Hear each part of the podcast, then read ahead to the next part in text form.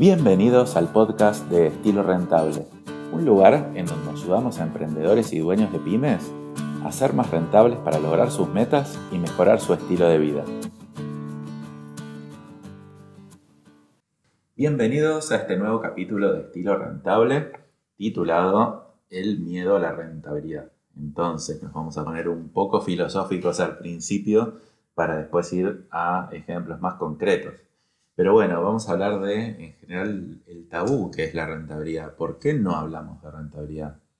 ¿Por qué no solemos decir cuánto ganamos? ¿Por qué nos da tanta vergüenza? Y eh, hay que tener en cuenta también de lo que uno no habla, en general no aprende. Entonces, es muy difícil aprender sobre rentabilidad sin que nosotros podamos siquiera compartir nuestros, nuestros números, ¿no? Entonces, ¿cómo podemos aprender rentabilidad si no mostramos nuestros números? Es como el emprendedor en general que no quiere contar su idea por miedo a que se la roben. ¿Quién no ha pasado por eso, no? Posiblemente tú estés en esa etapa o, hayas estado en algún momento y después en general nos damos cuenta que si no contamos nuestra idea no vamos a tener a nadie que nos ayude a validarla. Con la rentabilidad pasa muy, muy parecido. Entonces, el objetivo de este capítulo primero es filosofar un poco sobre las causas de este miedo, tratar de quitárnoslas y luego eh, dar algunos consejos concretos y acciones puntuales que puedes hacer para aprender sobre rentabilidad. También quisiera que al final de este capítulo eh, salgas motivado, entiendas que como emprendedor eres un héroe y eres parte de lo que forma parte del crecimiento de la sociedad.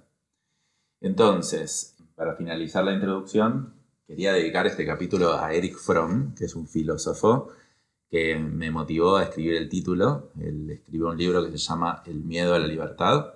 Por eso titulé este capítulo El miedo a la rentabilidad. Así que bueno, consejos concretos sobre rentabilidad, sobre cómo quitarte el miedo y cómo aprender más. Uno, habla de rentabilidad con la gente adecuada.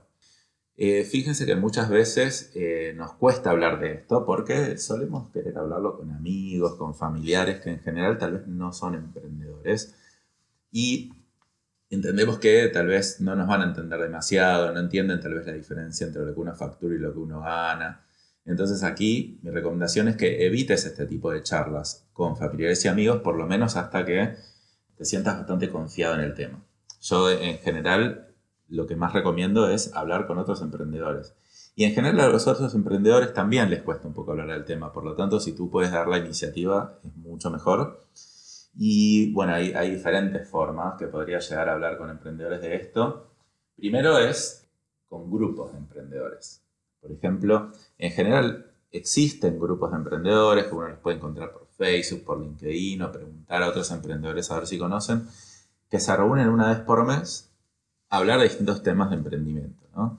Entonces, eh, aquí podrías incluirte en algún grupo que, tenga la filosofía de hablar abiertamente de, sus números y, compartir. Y seguramente en alguna de esas reuniones puede surgir el tema rentabilidad de números y en general, especialmente si no son competencia uno del otro, se pueden mostrar los números y siempre con el respeto de tener la confidencialidad y todo.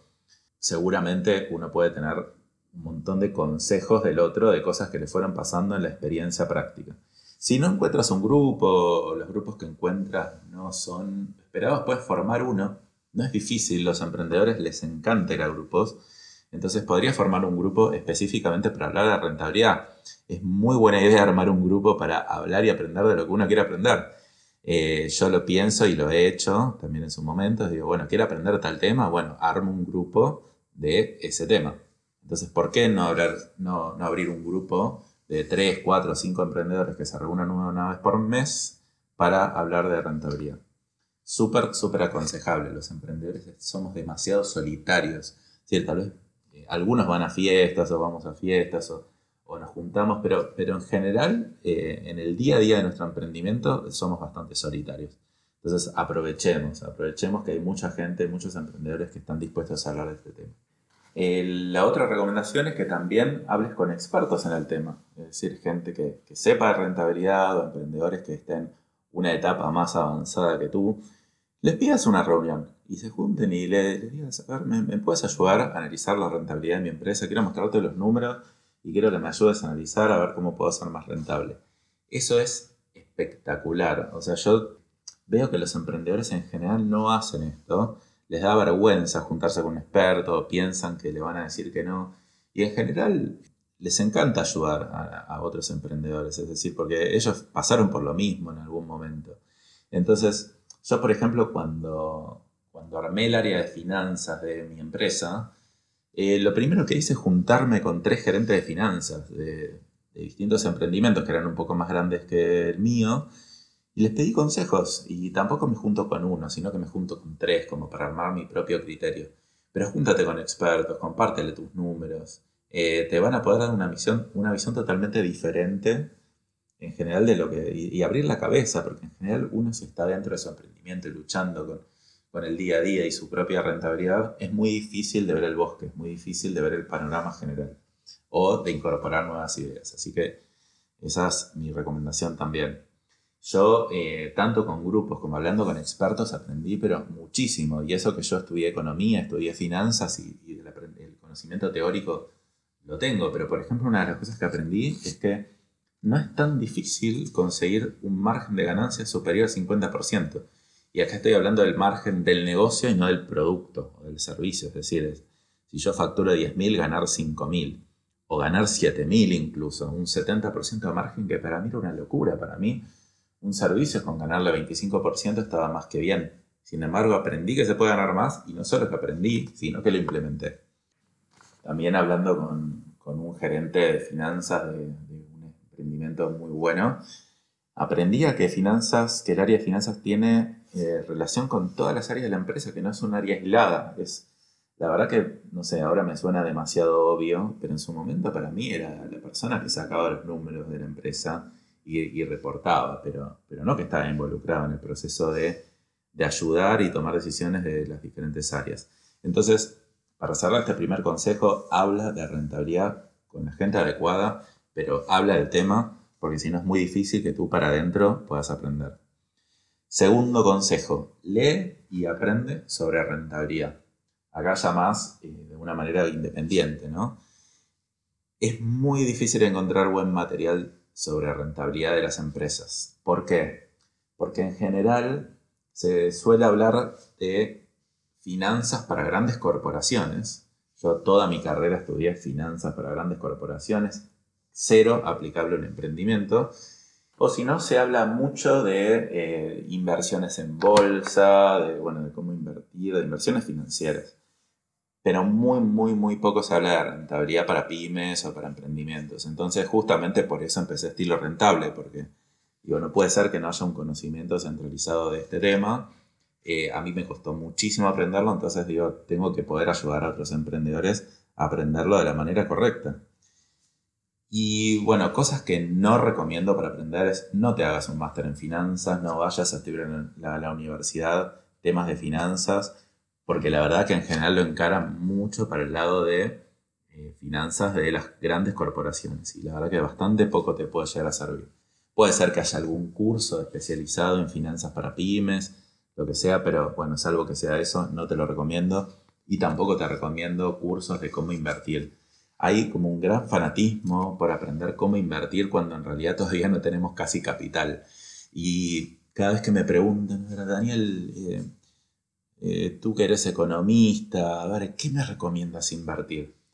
Y yo le pregunto, ¿cuánto capital tienes? Porque obviamente va a depender de cuánto capital. No, mira, tengo 5 mil dólares. Y yo digo, pero con 5 mil dólares tú te tienes que centrar más en cómo generar más primero antes que invertir. No, no vas a ganar nada con 5 mil dólares de inversión. No, pero me dijeron que en la bolsa se puede duplicar. No, no, no. A ver, puede ser que profundicemos más este tema en otro capítulo, pero hasta que no tengas por lo menos 50 mil o 100 mil dólares de capital, focalízate en generarlos. No quieras generar rentabilidad de ingresos pasivos antes de tener ese capital porque prácticamente no existe. Y esta respuesta que le doy a la gente no les gusta porque no, ellos quieren seguir con la idea de invertir y tener mi ingreso pasivo. Pero bueno, mi recomendación aquí es, hasta que no tengas 50 mil o 100 mil dólares, focalízate en primero generarlos. Ahora, ¿qué sí recomiendo para aprender de rentabilidad? Recomiendo dos cosas. Una, leer el libro Profit First o resúmenes del libro. Yo voy a dejar acá en, la descripción del podcast un par de links donde hay resúmenes de este libro, pero también es muy recomendable para leer porque es súper fácil, súper entendible y muy, muy aplicable a lo que son las empresas eh, chicas, las pymes, ¿no? Entonces tiene conceptos súper claros. Te recomiendo mucho leerlo. Y lo segundo es aprender de impuestos, que esta parte es súper aburrida. Y de hecho yo lo hablo con mi contador y siempre digo que lo odio porque, a ver, con cariño, obviamente.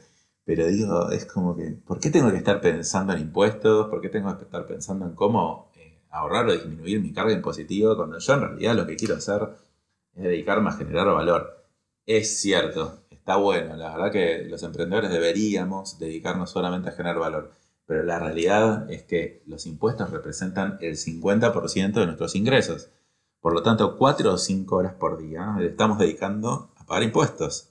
Más de la mitad de nuestro año, más de 180 días por año, estamos dedicando a pagar impuestos. Entonces, es la mitad de nuestro tiempo. No tiene sentido aprender un poco a, a cómo reducirlos. Hay muchísimas, muchísimas técnicas, bastante simples dentro de todo, para, para poder pagar menos impuestos.